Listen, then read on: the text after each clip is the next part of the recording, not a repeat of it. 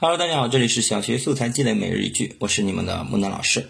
今天我们要来仿写一个跟小草有关的好句。我们可以看一下原句，它是这样子的：小草从地下探出头来，那是春天的眉毛吧？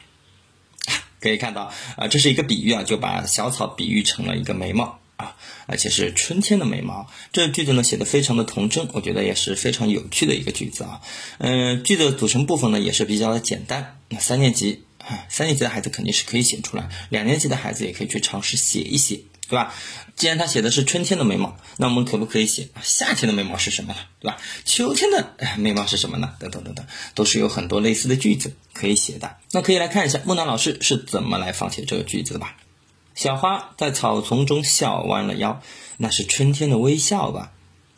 好了，那也可以看到仿写的句子跟它的原句呢比较的类似啊，这也是我们一个仿写的一个要求。那么好，我们今天这个节目呢就暂时的先告一段落，也希望大家可以进行一个仿写，并将你们的仿写也分享在我们的评论区。